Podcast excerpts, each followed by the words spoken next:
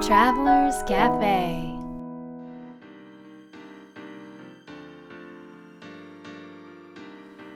ライフトラベラーズカフェへようこそ松田美弘です。若菜です。さて前回ははい。バイロンベイから、えーお届けしましたが今週もバイロンベイに、えーおります。いい風が吹いてますね。はい。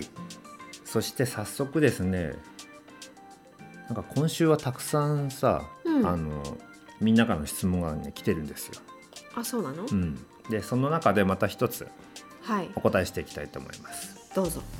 えー広島県にお住まいのはい。かほさんより、はい。ラジオネームかほさんより来ています。はい。幸せな姿を見せてしまうことに躊躇したりすることはありますか？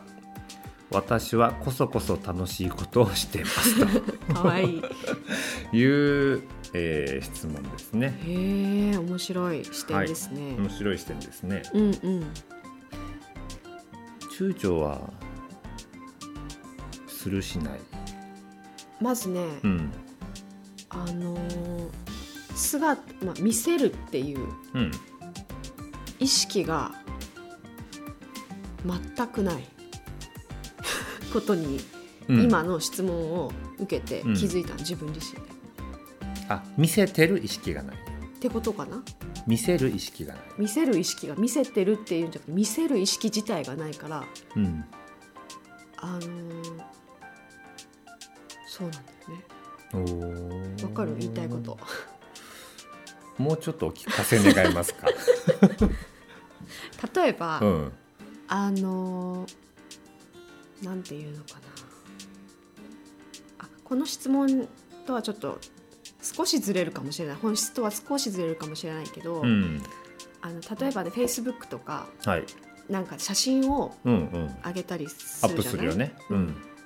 うん。であの日常のうん。中で心が動いたりとか何気ない、まいいなって思ったことをみんなこうアップしたりすると思うんですね。あ例えば風景とかそう。なんかお花だったりと今日がか今日はこのお花が咲いてすごくいい綺麗だなとかね、うんうんうん。っていう感覚で、まあ、みんなはまあ写真など上げて見せるっていう行為をしてると思うのね。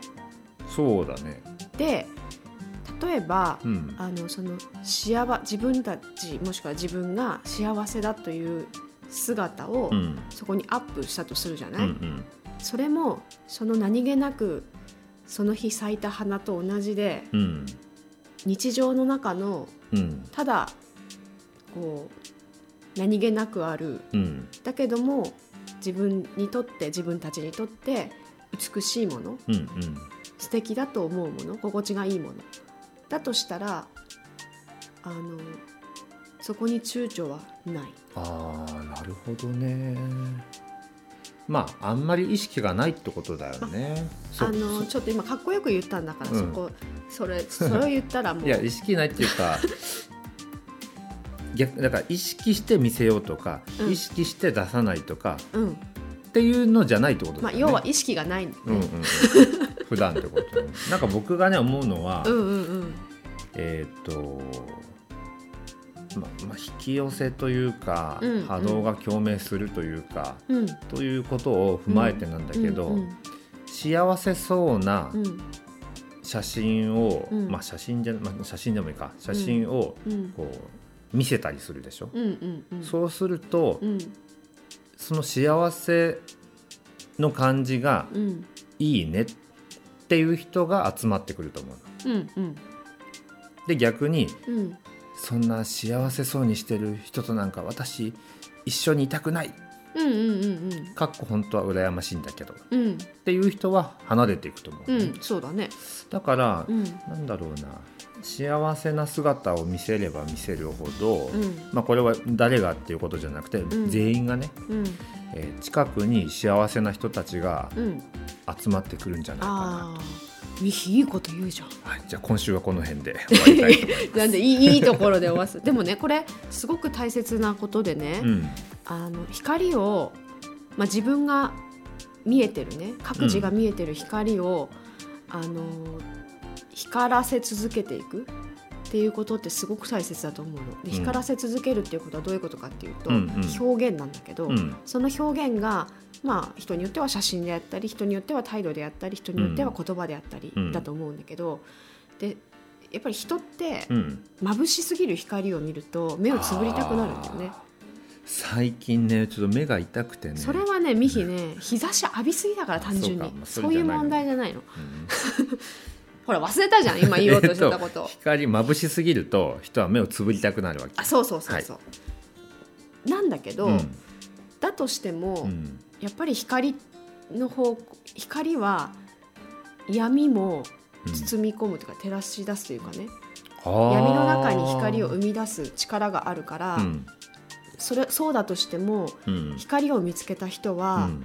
光らせることでうんうんあことでっていうかことが大切だと思う。うんなるほどね。で目をつぶりたい人はつぶればいいし、ん。で開けたくなったら開ければいいし、うん。離れたかったらそれ離れるっていうことがその離れた人にとっての、まあ、光うんうんうんの方法だし、まあ、人それぞれだと思うんだけどもでももし自分がその光を見えたな、見つけたとしたら、うんかぜひみんなそれぞれが光らせてほしいなと思いました。いいですね。はい、でもなんかね最近思うのはうん。周りにうん。本当すごくあ、まあ、この方はね、うん。えー、とこだからこそこそ楽しんでますというあことなんだけどね。これも楽しいんだけど、うん。ぜひその姿をね、うん。えーどんどん周りに、えー振りまいてあげるといいかなと思って。てで僕がその最近感じてるのはうん。周りにすごく、まあ素敵なカップルだったり、うん。夫婦だったり、うん。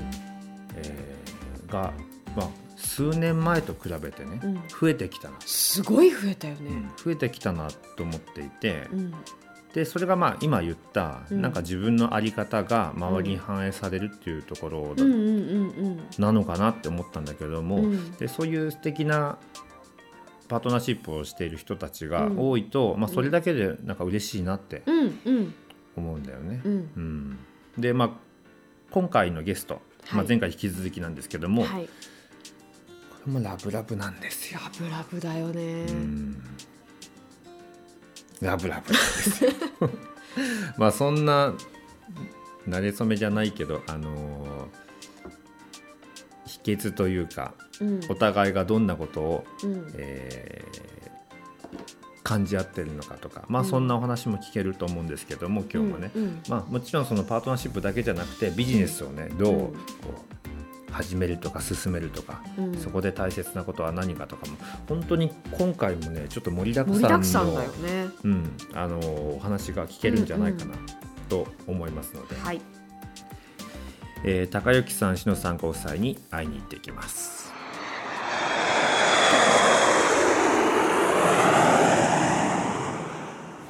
ワーキングホリデーに行こうと思ったのな何か変わ何が変わったんいやでもちょっと私その辺にあんまりちょっと覚えてない。記憶すぐね、もうすぐ忘れちゃうんですよ。あいいですね。これもでもちょっとたまに喧嘩の原因になった喧嘩になるんだ。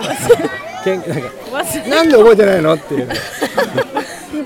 結構今重要なエピソードそうですそうそう。そう。ちょっと忘れそバスで喧嘩とかちょっと覚えてないそれでもね、バスでもそれってほら、友達が結婚式のビデオを、再現ビデオみたいなの作成してくれて、それちゃんとバスでちょっと言いなねそれそうだあって思ったんだけどあれは本当だったんだ本当だったっていうか自分たちが喋ったじゃあ、篠さんワーキングホリデーに来るのは、もう OK だったのウェ。ルカム。結果そうだったんでしょうね本当にちょっとあんまり覚えてないそう。まあでだからも、うん、なんかね、そう。まあなんでかっていうと、あの、シノのお母さんの、でまあ、ろ今60ちょいなんですけど旦那さんが19歳離れてたんですよね、もう亡くなっちゃったんですけど、はい。で結局定年後は自分一人になってしまうから、うそう英語の先生でオーストラリアに住むのが夢だわなんて言ってたんですよ。その当時、で俺それ聞いてて。で、まあ、説得して、お母さんの夢もオーストラリアだし、あのいいじゃんなんてまあそんで多分シナもお母さんに相談したらいいじゃない行ってらっしゃいよと、お母さん後押ししてくれたんですよ、そう。そんでなんか今初めて聞くみたいな顔。全てちょっともう記憶が全くない。いいですね。いつもまっさらな状態で。でもそれで自分この間ね10年ぐらい経ってお母さん来て、まあ、10年結婚10年目でちょっとカミングアウトを1個して、まあ実はあの時借金があったんだよ、借金っても70万ぐらいなんですけど、あのだけどそれがあったらワーホリも来ないし、その時は年金だなんだって言ってる時だったからだからそんでまあまあ実はそうだったんだよなんつって。でまあたまたま多分お母さんもその辺の時に来ててお母さんにもまあ回想じゃないけどあのあの時、こう俺たちが来れたのはね、お母さんのおかげですよね、なんでかっていうとお母さんほら昔あの定年後はね、オーストラリアに住みたいって言ってたじゃないですか、とって言ったらお母さん、え？そんなこと言ってたかしらって。お母さんもちょおっと。母さんさすが親子ですね。結構重要ね人生の視点となるポイントとなるところなんだけどね。そうなんですよ、俺にとってはもうすごい起点となるあれだったんだけど2人ともすっかり忘れてた、なるほどね。でももしかしたら本当は言ってないのかなとか。自分で自問自答しちゃったりとかして。でも確かに言ってたよとか。いいんじゃないと面白いね。ワーキングホリデーで来た時は、働きながらですよね。えっとこっちでですか、うん。そうですね。こっちで働きましたすぐ。もう物価が高すぎて。最初12ヶ月遊べるっていうふうにうん。計算できたんですけど、うん。そのじょ情報が古かったみたいで その持ってる本当のお金借金もあったし、それまあ本人言わないじゃないですか、言わないからこうギリギリのお金持って15万ぐらいしか持ってなくて、でも友達に聞いたら15万もあったら1ヶ月2ヶ月はもう物価すごい安いからへ暮らせるようなんて言われたんですけど、もうびっくりしちゃって、高すぎて、まあ高いじゃないですか、うちの物価。でよくよく考えたら、その子たちがおワーキングホリデーで来てたのっていうのは、自分たちが来るよりさらに10年前 そういう時代だったんですよ。あなるほどね。なんだ。だもう着いて3日ぐらいで仕事を探し出して、でバイロンベイに仕事があったんで、バイロンに来てでそれから、それそれこそ大寿司なんですけど、はい。そこからずーっと働いて。うん。そうなんですよ。お二人で働いて最初ね最初は。私もオースしてウエイトレスとして。同じ職場で？同じ職場で。でも2週間ぐらいかな2週間。それはなぜ2週間で？多分聞いても記憶あがない。忘れちゃった これなんでか覚えてる？覚えてる。忘れ本当にえいや妊娠したんです一人目を。ああそれは忘れられません。いやもうこれ忘れてたらびっくりするなと思って今聞いてみたんですけど。あ妊娠しなんかて異様にあの飲食の匂いがはい。臭いって思い始めて、なんでだろうなんでだろうって。それそれで妊娠が起こったみたいな。なるほどね。面白い。へもう来て7月の末に来て、ーうん。8月の8月に妊娠が分かっちゃった、うん。うんうんうんそうなんですよ。えーそれが初めてのワーキングホリデーあのあお子さんはそうそう。初あ一人目ですよね。えです。どうしたんですかじゃそれで数ヶ月は私いたんですけど、うん。やっぱワーキングホリデーだったし、うん。まあ、出産は日本にしようって言って、うんうんうん。先に一人で帰ってああ一人で帰っえー仕事が忙しくなってすよねきちゃってしまったので。でもワーキングホリデー1ヶ月目でこう生活もまだね安定してなかったりする中でねお一人目の妊娠ってお二人にとってどんな心境だったんですか？できたらできたで、できたらできたでっていうかそんなもんじゃなかったんだけどなんかえ嘘でしょ？って最初、嘘でしょっていうかなんとなく、あのーこうハネムーンだったし、うん気持ちも多分盛り上がっちゃって多分できちゃったと思うんだけど、そのもしかしたら妊娠じゃないかって言われて、あの周りの人たちにうんうんうん。嘘でしょって、あのだってまだ来たばっかだし。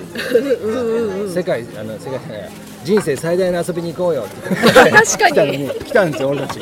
ほんでワンホリ終わって、なんかもうヨーロッパ行ってインド行ってなんつって、うん。そんで帰ってきて、まあ、その頃はあの音楽じゃなくてこう自分で店をやりたいと思ったんですよ、日本でだからいろんな国の料理を見て2人でトラベルして帰って日本でアメリカンバーやろうみたいな感じだったんですよ。いいですね。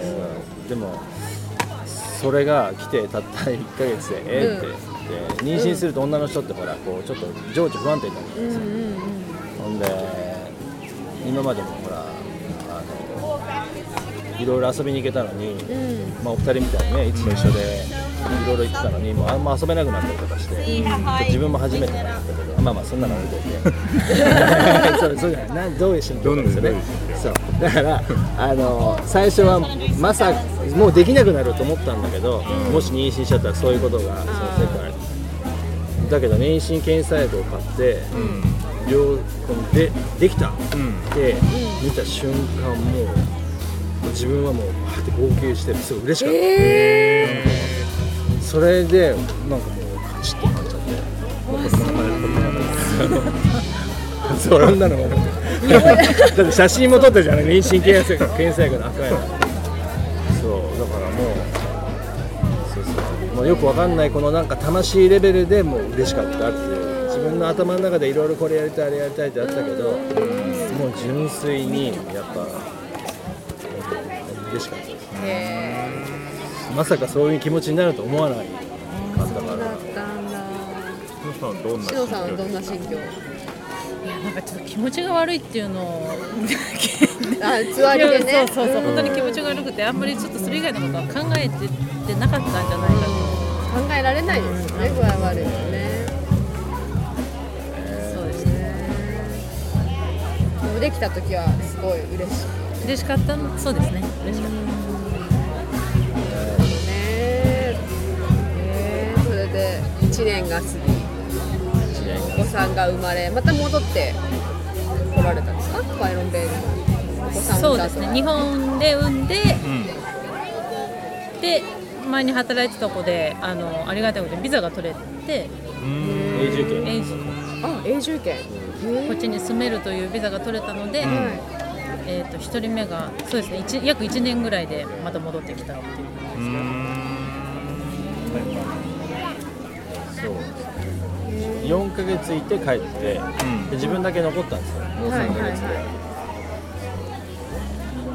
そんでまあもうでも離れ離れになっちゃったから,、だから一緒にいたいからもう帰ろうかな。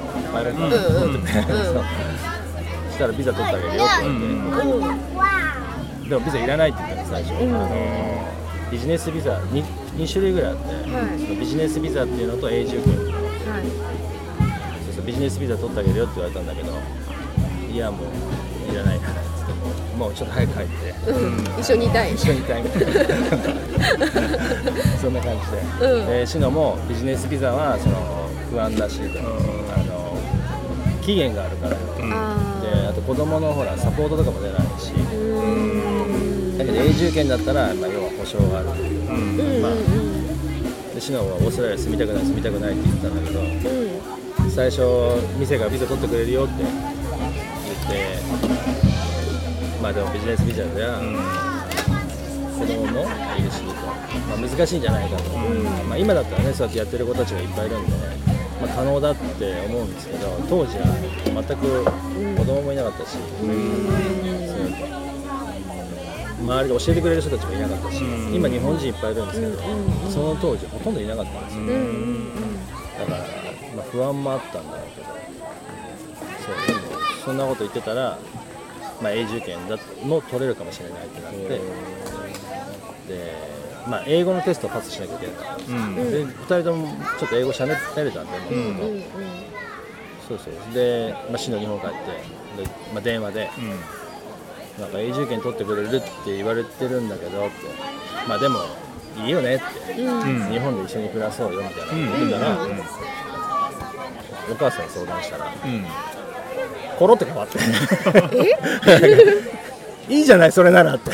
でそうなんかあの永住権ってなかなかそういう機会ないじゃないですか、だ多分お母さんも多分その時のその時はまだ自分の夢を覚えてたと思うんですよ、うんうん。オーストラリアに住みたいと住みたいとね。そう。はいはい。そんな夢を娘がね先にうんうん。うん叶えるならいいじゃないと、うん。多分言ってくれたの。うん。でそれでじゃあちょっとよろしくお願いしますって。へえストラリアでね生活が。それでじゃあみんなでこっち引っ越してそうですねスタートまた新たな新たなスタート。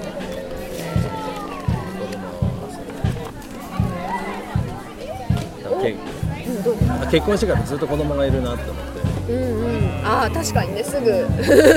1ヶ月でできちゃって、さあと3人いらっしゃる。んですかそうだよね。へー。でどのタイミングでその、まあ、独立をしようと決意されたんですか、まあ、39歳でってさっきおっしゃったと思うんですけそうどですね。やっぱそれがうん30代のうちに絶対やろうって思ってその来たのが31か 2, 2になったかな？あ31だね。ビザ取って帰ってきたのが32で。そのビザ取って帰ってきた時点では独立しようとはもう思ってないその時はやっぱお金がないとできないと思ってたんですよ。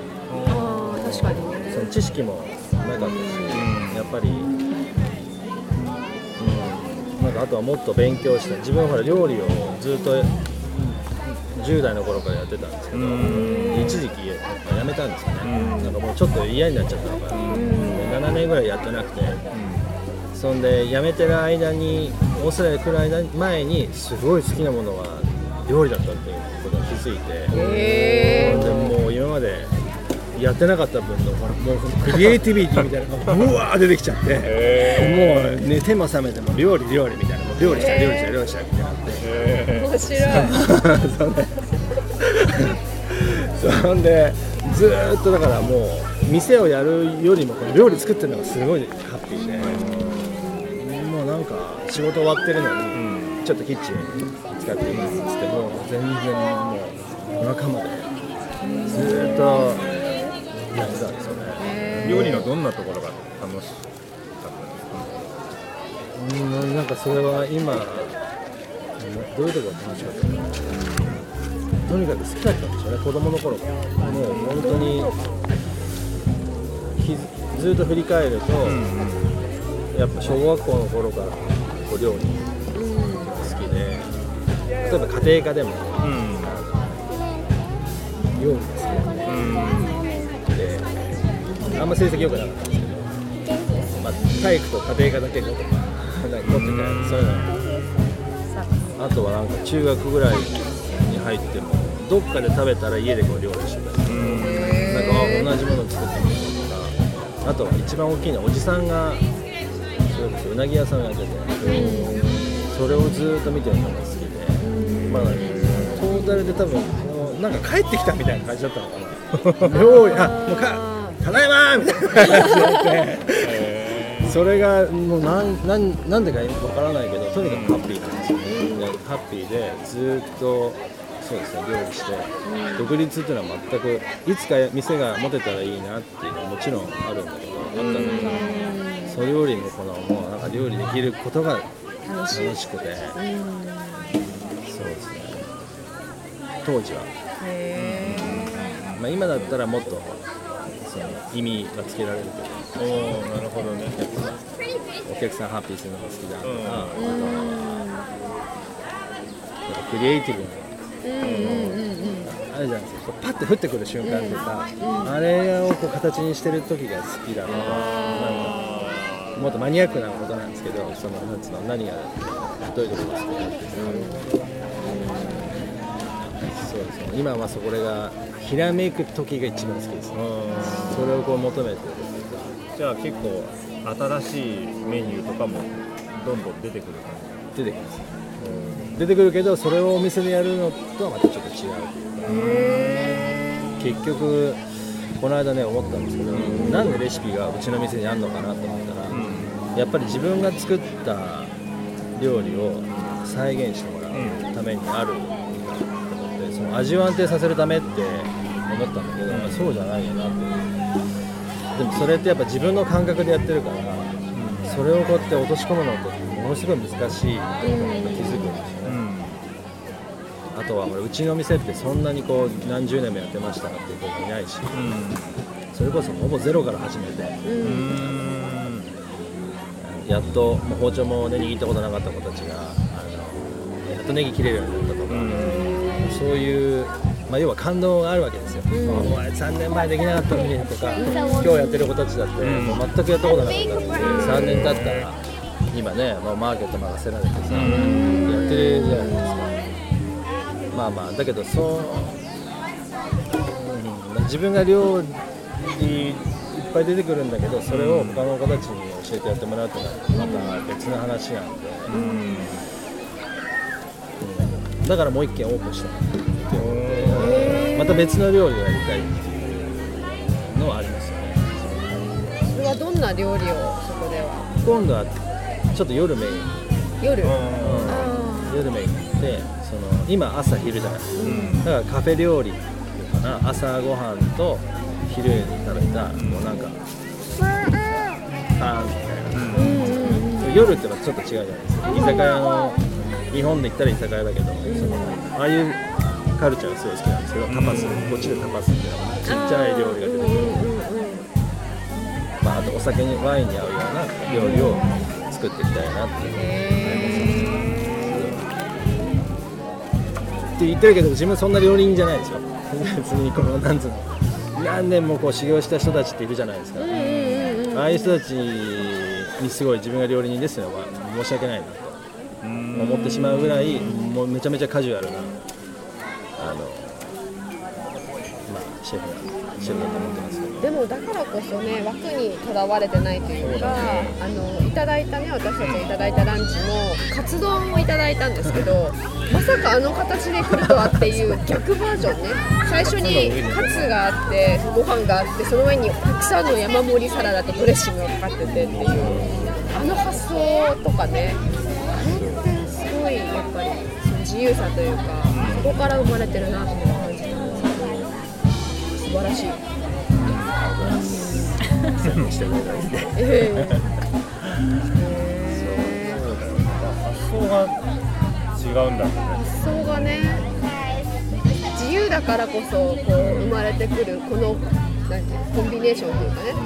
食べ物のコンビネーション。なんか料理職人の発想ではないようななん。かなんかアートっていう。すごいクリエイティブなんだよねそう。いう。ふう。が痛いと思っていいのかなもっとなんかほらあの謙虚に謙虚に行った方がいいな一応オーストラリアなんででもタイプがいろいろいてう。ちのう。ちで働いてる子たちもほらさっき、あのまあったことじゃないけど、職人にやっぱなりたいって子もいるんですよ。職人み職人っていうのは自分の中で職人っていうのはもう本当にきっちりと、はい。あの伝統を守って例えば 20g で切らなきゃいけないところを本当に 20g でパチッと切れる、もうこのそのなんていうんですかね日本的な、この見えないところにこだわって仕事がしてあってっていう。それはそれですごいすごいじゃないです。か、でも自分はあのいつもねファンタジスタになりたいって言ってるんですサッカーで言ったら、うん。その時のひらめきとかを大切にして、そのインスピレーションで料理をしたいっていう憧れがいつもある、だから自由な発想というよりも自由でいたい自由でいたいっていつも思ってます。だからそれが自由なのかどうかわからないけど、枠にとらとらわれてはいけないっていう必要がないっていうか、もともと自由な人っているじゃないですか、発想が。だけどもしかしたら自分は自由で多分いたいという思いでそういうああいう料理を作ってるのかもしれないなって今今進めされてるんです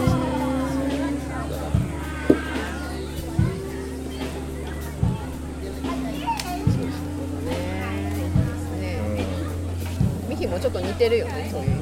そうだね。ビジネスの。生み出し方がそうそうそうね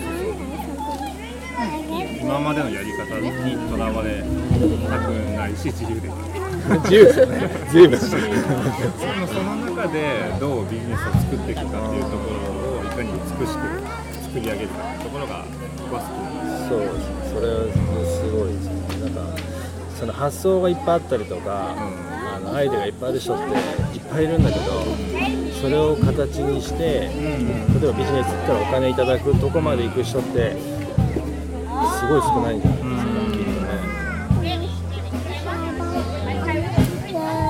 でもやっぱり最初は、どう最初からうまくいったわけじゃないですよね。そうですね、そこからうまくいかなくて、本当にどういう形が自分が最も美しいかっていうのが最初見えてこないじゃないですか、やらないと、やっていくと見えてくると思うんで、はいはい、そうなんですよ。自分もね、そういう感じです。とにかくもうやってみたら、あの、アントニオ猪木がすごい言葉が好きなんですよ。行けばわかるさっていう。あー確かもうやればやればわかるよっていうさ、うんそういう。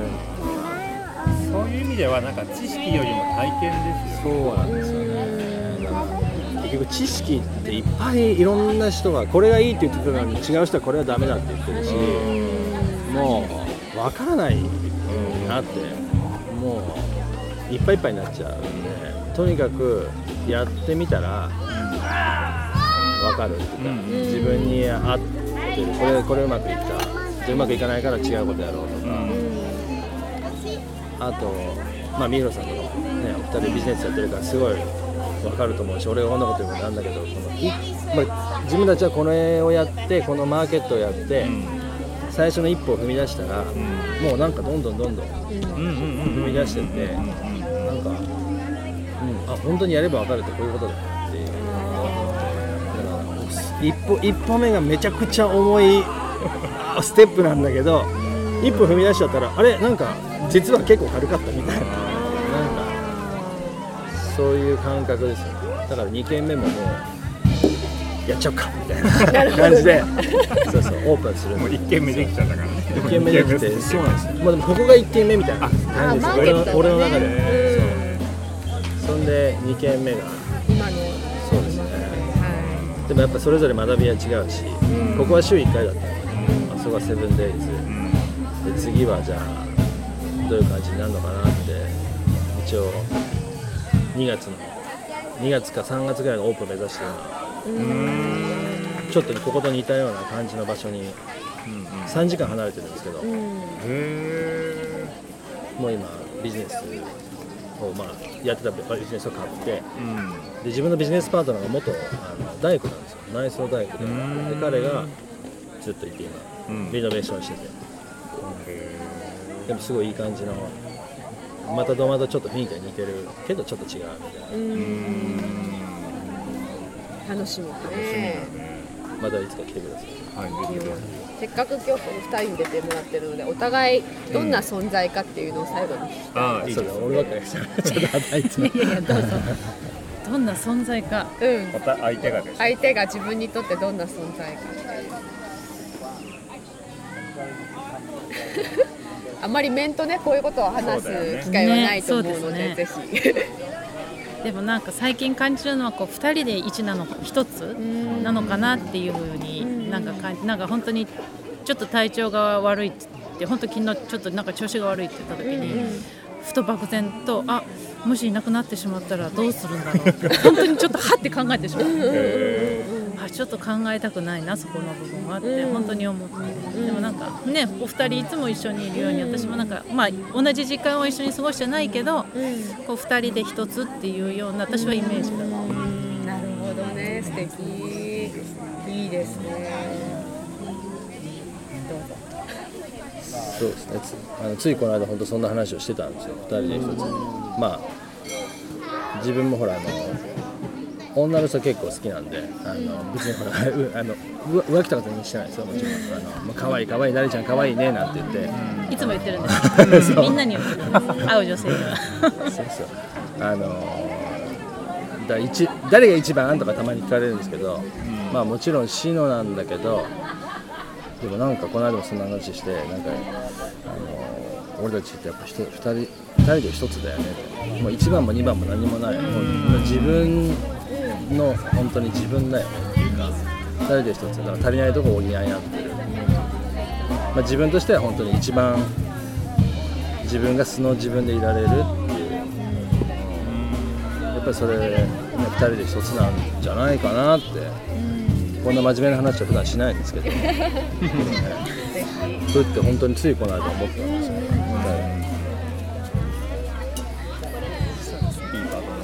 ですよ、お二人はどんな感じなんですか？で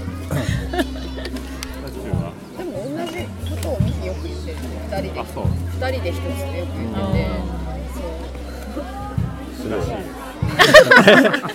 なんか私これ私のだよって言ったら二人で一つのだからこれ僕のだよそこの部分とかねそういうちょっとくだらないところからそうじゃないところまで結構全然違うね人間なんですけど。パートナーシップってそういうねなんかあの意識でいることで同じところを見てられるね、本当に最近それを思いますね。よく聞くじゃないですかそういうこと。だけどあそうなんだなって。本当にちょっと深いところで分かったみたいな。このパートナーシップがあって、今の生き方があるし、今の生き方があるから今のこう働き方ができるって感じですよね。そうですね確かにやっぱ家族があるとまあ家族ってねここだけじゃないけどスタッフも含めて、本当になんだろうね頑張る力になるっていうか、特に子供たちも顔を見てるとこの間もちょっと喧嘩してちょっとパーッと先に寝ちゃったから言いに行こうと思って パーッと部屋入ってさっきのだけどみたいな言おうかなと思ったら一番上の子が寝れないって言ってベッドにいたんですよ俺たち。そしたらそれ見た瞬間「あピアタなんでここにいんの?」って。癒されて。もういいやどうでもって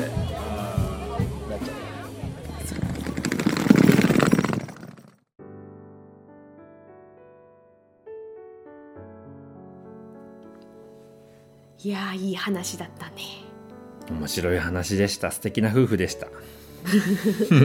楽しかったね笑い声がいっぱい絶えない時う間ん。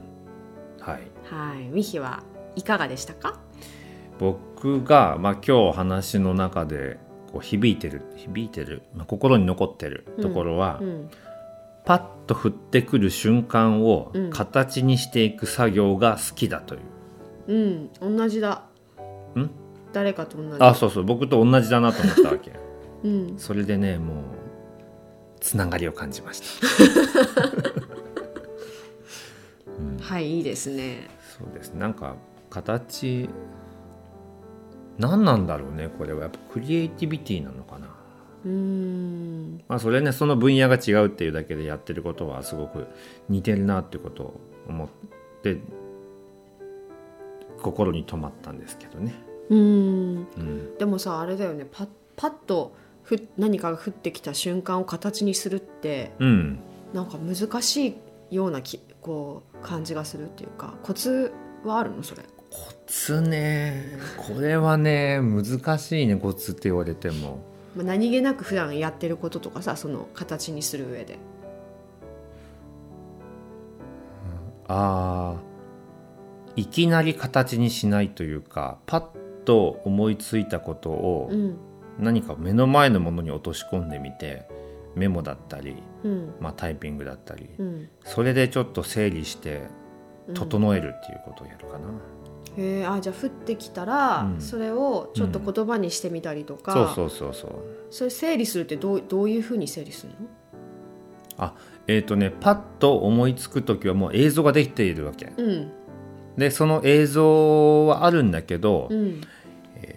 その目の前に書いたりするでしょ？その書いてるものと映像がまだあのギャップがあるじゃない？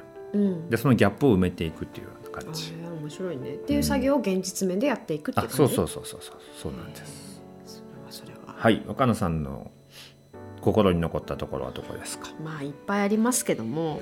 でもあの面白かったのが最初の方の話で、うん。あのしのさんもうんそのしのさんのお母さんも、うん。結構重要なこう言動をす忘れてたじゃない、結構それも言ったっけっていうね、そうそう。でもその忘れ本人たちは忘れてるようなことが高之さんにとってのなんかこう人生のを変えるポイントになったっていうところがすごく面白いなと思って。ううんん。ってことはなんかなんていうのかね。もしかしたらさ、まあ、自分もみんなも何気なくこう言ったことが、うん。や行動や態度が誰かの人生を変えてるかもしれない。うん。そういう意味では、うん。あのなんかこう意気込んでアドバイスしなくてもいいかも。まあそうだね。なんかいやこの人のためになんかなんか言ってあげなきゃとか構ってあげなきゃって思うじゃん、あーそうみんな。まあ私もすぐ忘れるけどね。本当にねすぐ忘れるんですよ勝手に録音とかしてるもんね。で忘れるからもう一回言ってって言ったらいやもう忘れたって言うから録音してるんですよ瞬間を形にしたらもう全ては消えるの。私の中で。ということでですね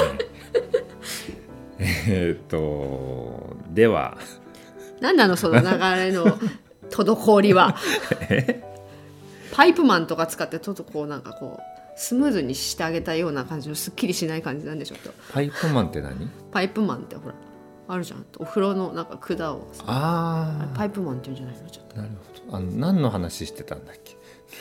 まあ、とにかくはい、全てはうん、なん力まないで。そうそう、りうん、全ては全ては何かのきっかけになっているという。そうなんかずっと自分がしたアドバイスを覚えててほしいとかうん。もう思わなくてもねその必要な人にとっては必要な言葉やメッセージをちゃんとキャッチするから。うん。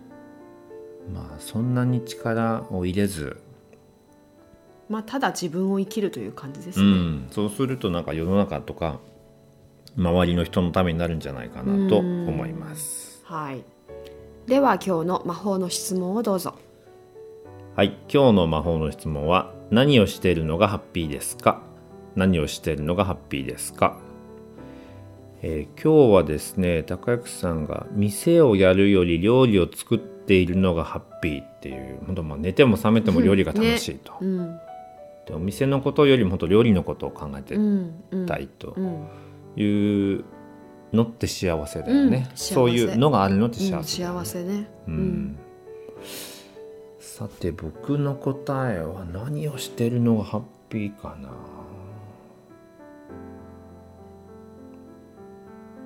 でもねあの今日の気づきで言った、うん。あのパッと降ってくる瞬間を形にしていたらハッピーです、おー。いいね。うん、うんうん。だから生み出してることがハッピーなんだろうな。それ何でもいいんだよね。そうなの？そうなんどんな種類での事柄でもいいんだけど。うーん。それはできてる？まあ毎日はしてないけど、ん。できてるというよりもしてないけど、うん。よくできてますね。よくできよくできてます最近は。素晴らしい。はい若野さんの答えをどうぞ。えー若菜さんはねあでも分かち合ってる時自分が好きなこへとー。美味しいものとかそれは食べ物だけに限らず食べ物だけに限らずって言ってるんだからそういう顔しないで。あのなんか体に良かったものとか美容に良かったものとか旅先でまあ出会った美しいものだったりなんかその自分がいいと思ったものをそのみんなにこれすっごいよこういうことで美味しいよとか、これも最高だよとか。それってこううん。言ってる時がハッピーなのそれとも言った後にその人たちがうん。なんかこう、わあこれいいねっていう時がハッピーなの。もうそ全部だね。言ってる時もすごい楽しい。もういかにこのこの者たちが素晴らしいかっていうことを、うん。あの伝えている時はもうがとってもハハッピー。ハッピーだしあのそれをみんなが「うわ本当これ最高!」って言って、でなんかそこからまたうわって広がるわけ。そのそ先も？のものが。そうそう。へその広がりもすごく楽しい。ーうーん。ということかな、じゃあどんどん分かち合っていくというね。もうねずっとそれやってたいんだよねなんか。できるならば。ね。常に面白いものとか、うんうん。素敵なものに触れたりとか出会っててう、ん。それをどんどんどんどんもうあのもう言いたい。私おばちゃんみたい？えなんで？ほらあなたこれこれがいいのよ。みたいな。ああ言うねおばちゃんね。だからといそうこはことで違うよって言ってよ、はい、ということで、うん。えー皆さんもこの何をしているのがハッピーですか？これ知らない人もいるかもね自分の。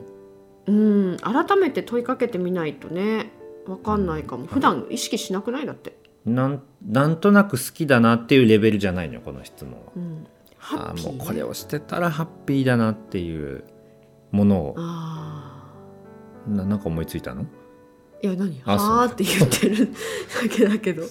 この答えをですね、うん。また友達同士だったり家族同士で答えてみると思わぬ発見があるかもしれません。はい。はい。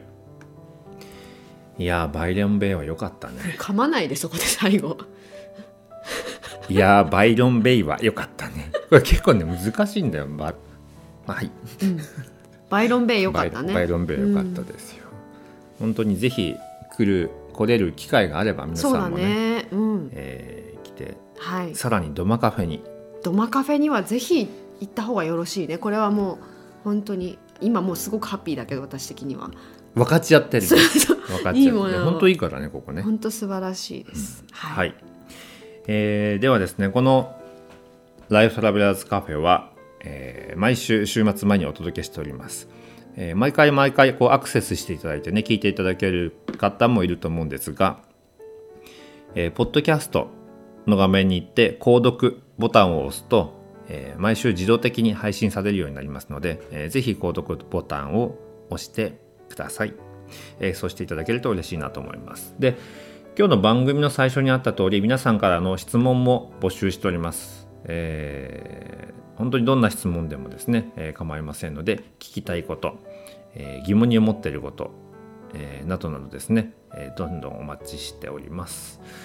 さて来週はどこに行くんだろうね。どこ行こうかね。なんか行きたいところがさ、うん。本当に多すぎてうーん。1年がうん。52週うんうん。で足りないよね行きたいところっていうのもあるけどさ会いたい人たちがいっぱいいるんだよね。あそうそうなんか僕たちとしてはなんかこう観光旅行に行くっていうのが感覚がねあんまりなくて、うん。えー、とその土地の人に会いに行くっていうね、旅のスタンスが多いので素敵な友人たちがねいるいますから。あなたの町に行きます。なんだよ はい、はい。終わりましょうかそろそろ。はい、ということで、えー今週もライフトラベラーズカフェお聞きいただいてありがとうございます、えー来週どこかの街で、えーまたそこから発信していきたいと思います。それでは良い週末を。